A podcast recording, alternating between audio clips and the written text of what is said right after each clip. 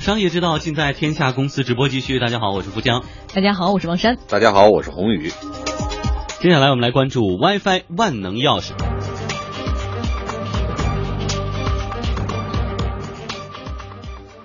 现在很多人呢，不管到哪儿哈，问的第一个问题就是您这儿有 WiFi 吗？哈，呃，紧接着就是那密码是多少？给我连一下呗。在移动互联时代，大家对于随时随地能上网的需求很这个呃突需求呢正在凸显，而且又想给自己省点流量，接上 WiFi 还可以看看视频，还可以用一些耗流量比较大的一些。软件，嗯，所有的零碎时间都靠它了哈。嗯，这种需求的升温呢，从 WiFi 的万能钥匙最近的用户量变化就能明显的看出来了。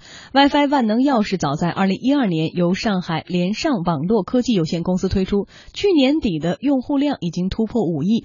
根据上海联上网络最新发布的数据，WiFi 万能钥匙全球总用户量已经超过了七亿，月活跃用户达到了三点六亿，同时呢，日均的成功连接近三十亿次。哎。成绩非常的骄人，我们为您介绍一下 WiFi 万能钥匙是一款什么样的软件。它是一款自动获取周边免费 WiFi 热点信息，并且建立连接的安卓和 iOS 手机的 App。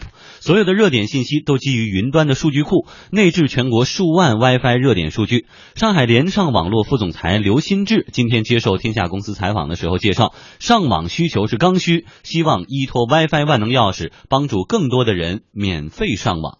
对互联网的需求，尤其是在移动互联网状态下，用户对上网的需求非常高。解决好这个刚需，那这个软件被接受的程度和被接受的人群的规模就会越来越大。现在我们的用户量已经突破了七亿。那像中国国内的这个用户的话，是有多少？中国国内的用户还是占大多数的，主要那个现在我们的市场以中国大陆为主，现在还没有按那个国家来披露用户数据，现在正在开拓海外业务，目前是以东南亚为主，东南亚的这个用户增长也比较快。今年年初，WiFi 万能钥匙还以十亿美元的估值完成了五千二百万美元的 A 轮融资。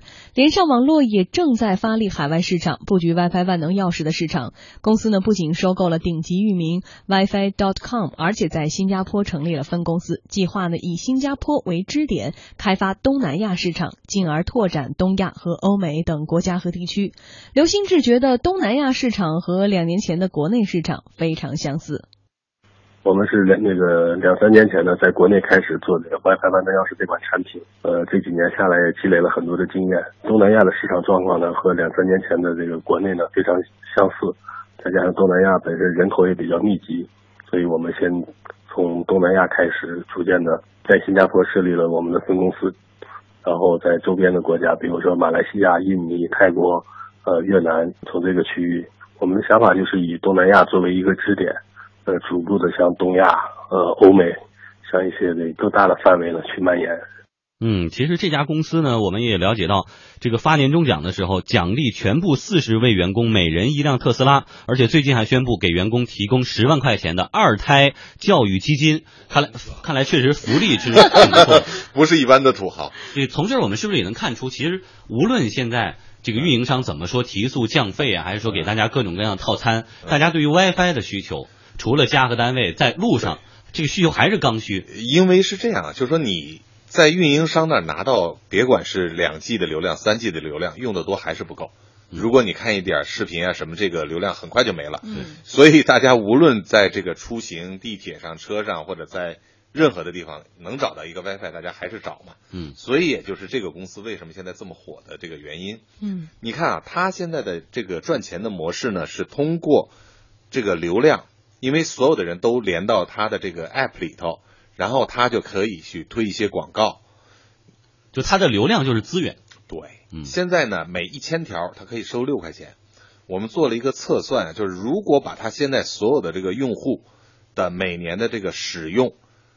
如果全能用好了，他把这个广告全推出去，他差不多能有三十多亿的收入。嗯，而这个收入基本上就是一个净收入啊，因为它就是一个 app 呀，不高，它的成本不高，它除了研发成本以外，它没有别的成本了。嗯，它用不着什么市场推广，因为这个是人传人的再再去传嘛，所以它才能所有的员工发辆特斯拉。对，所以它现在月均用户已经达到三点六亿。宏宇用过这款 app 吗？体验怎么样？呃，我用过一次我就删了。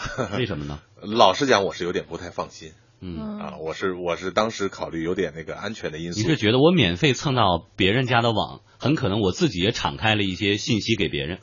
对，所以我当时从安全的角度呢，我就把这个这个给删了，因为我后来办了一个套餐，那个流量也挺多的，基本上就主要可能是因为你还没有非要那个免费这个过程，很多人就觉得说那免费不要钱，四 G 还不是挺贵的吗？啊对呀所以这就成了一个免费高频刚需，所以才有这么多但人实际上是这样啊，因为它它的原理是说，后台把所有的这个共用的密码去放在后台服务器上，哎所以我觉得这个是有风险。行，那我们先进一段广告，然后再来说一说 WiFi 这个呃万能钥匙哈，它的原理到底是如何能够帮助你的手机或者移动设备连上你不知道密码的一个 WiFi 热点？我们广告之后马上回来。你这突然挥挥手吓我一跳，就一段广告之后，我们赶紧来说一说这个原理是什么哈？可能很多人都是网络小白，就像我这样的人都会在问这个问题。嗯，我们来介绍一下 WiFi 产业的这块大蛋糕哈。呃，有一些商业 WiFi 企业就打起了免费牌，想抢这个运营商的生意。尤其是在 WiFi 万能钥匙等产品出现以后，比如说猎豹免费 WiFi 呀、WiFi 共享精灵、WiFi 伴侣、WiFi 共享大师等等，就开始纷纷的涌现了。借助呢这类 WiFi 分享工具，随时随地能上网，当然是好事儿。但是由此是否可能产生安全隐患呢？也引发了热议。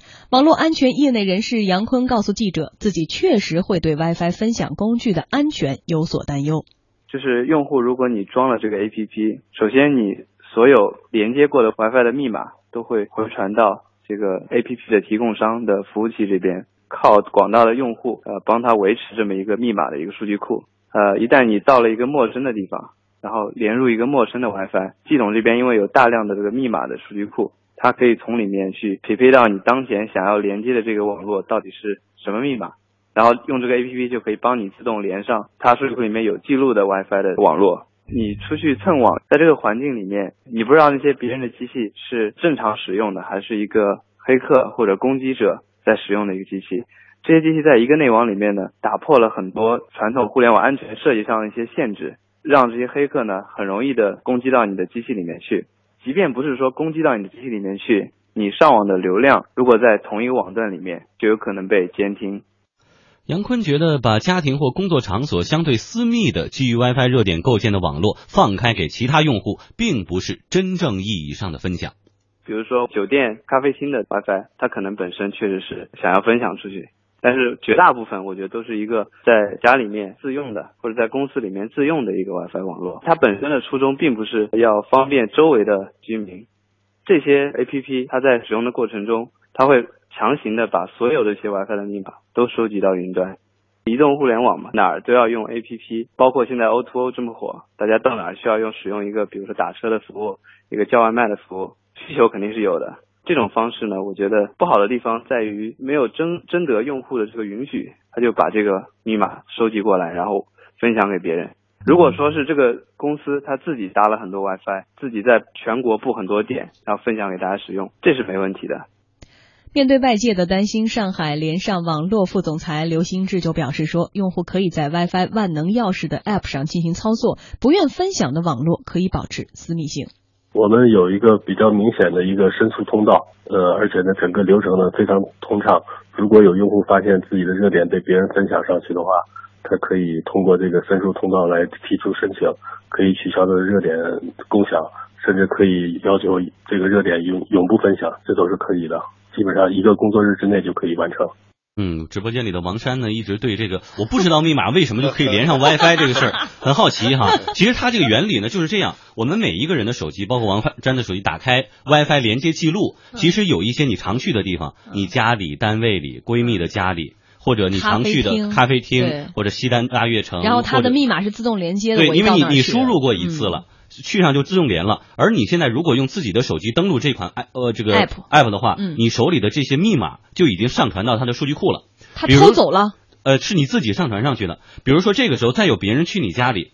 搜到你的热点，我不知道你的密码，但是因为你的密码已经上传到库里，我就直接可以从库里下载下来。所以说，我不知道你家密码，就可以把你连过的那些 WiFi 热点，我就直接可以连上了。所以这个其实涉及到一个问题，就像刚才的一位这个用户提到那样，你像这个公共场所，西单大悦城万达这种东西，它本来就是要用来分享的。嗯。我每次去的话，我就要去问服务员说你们商场密码是多少，很麻烦。而现在因为无数的朋友已经把这个密码上传到云端，所以我在云端下载下来直接用，这个就无所谓直连就可以。但是有一个问题，你像王珊的家里或者我们单位里这种这种，我们也上传去了上去了，那王珊的邻居通过这样一款 app 就可以搜到他家的网，并且连上，所以他自己用就所以这个事儿的核心啊，就是什么叫分享？分享是我允许以后你用，那个叫做分享。如果我不允许你又用了，那个从某种程度上就叫盗窃哎，但是他说了，说你可以说永不分享，或者说关闭这个路径，或者不上传。你如果在一个公共场合，我们比如说在一个咖啡厅里头，呃对吧？麦当劳啊。哎，你麦当劳的这个用户或者顾客，我当然是可以去用了，对不对？但是我在隔壁或者在周围的人，如果这个我我也可以去蹭，但这个不是麦当劳愿意让你去分享的呀。嗯，而且影响他已经正在使用用户的网速。我不能说我现在所有的这个我正常的用户我就不分享了，因为这是这个商家提供的一个额外的服务。嗯，但我只是说不是我的客户，我不愿意分享。那当然了，我个人的、家里的和我个人手机的，我是绝对不愿意让人分享的。那所以你关闭你们家分享的这个通道，就像刚才我们采访到这个副总那那你说的一样。会不会影响我自己呢？那如果所有我周围的这个这个这个来，比如说来我们家串门的人，要用用这个你们家的 WiFi，对，那怎么办？我每次改密码吗？而且就像刚才王珊所说的那样，的确我们可以不愿意分享的不分享，但对于很多女性或者说对这个手机玩的不是很这个溜的人他不知道我我哪个是选择了可以，哪个不可以，他甚至连他自己家的密码是多少他都不知道。我听完你们俩分析之后，我完全不敢下这个 app 了。我宁愿多花点钱上 4G，我都不敢，我觉得好紧张啊。因为是这样，就是说，所有现在我们个人的信息，其实对每个人来说都是非常有价值的。而我们现在很多的用户呢，并没有把自己的手机里的这个信息当成一个非常有价值的一个呃东西。然后呢，在很多的这种应用里头，这些信息，无论是你的地址、你的银行账号，它其实不知不觉就已经传走了。嗯，我这个周日啊，我下我下载了一个应用，我下载完了，安装完了，我自己的银行卡的这个卡号已经在里头了。嗯，我说实在的，我当时慌张了。装完了，我下了一身的汗。嗯，我不知道我的这个银行卡号怎么在这个应用里头，就是有名的而一个密码又多么的容易被攻破哈！但是这个好像现在对于很多人来说，就已经不是说你想或不想，就是你要是下了这个，它就是强制的把你的 WiFi 分享出去了。所以说这违背了分享的这个呃可能初衷，但是让很多人如果想蹭网或占便宜的，或者说不想花上网费的，这是个很便利的方式啊。那当然了，所以会有这么多人，现在他每个月有三亿多人在使用了呀。所以这个，因为大家对这个上网来说是个刚需，你又从某种程度上解决了一个问题，嗯，这个我觉得是好事儿。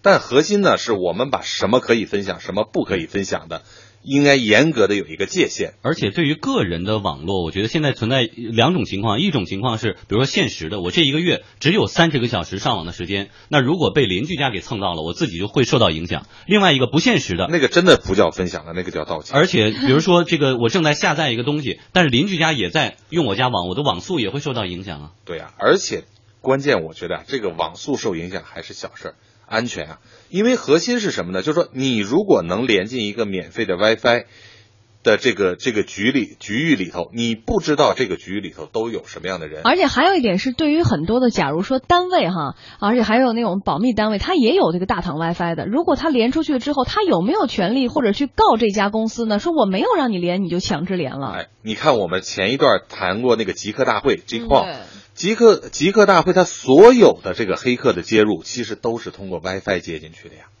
所以你只要在这么一个局域网里头，如果像王山这样的小白，我觉得那真的就是一个待宰的羔羊。哎，所以最后一点点时间，对于这样的公司，怎么打消用户的顾虑？我觉得是这样，最就是你不要连免费 WiFi 了。我觉得是这样，就是说原则上你可以去用，你在迫不得已的时候你可以去用，但是我觉得这样的公司，你如果不能给客户提供一个很安全的使用通道，这个防火墙如果不去做，我觉得对于我这样的用户来说，我是不会用的。但是非常难，像你刚才也讲到 Jake Pond 的时候，多多大的能耐啊！有什么不能被攻破？何况是这样一种强制分享后台的网站。所以你，所以对我来说，我干脆不用嘛。嗯。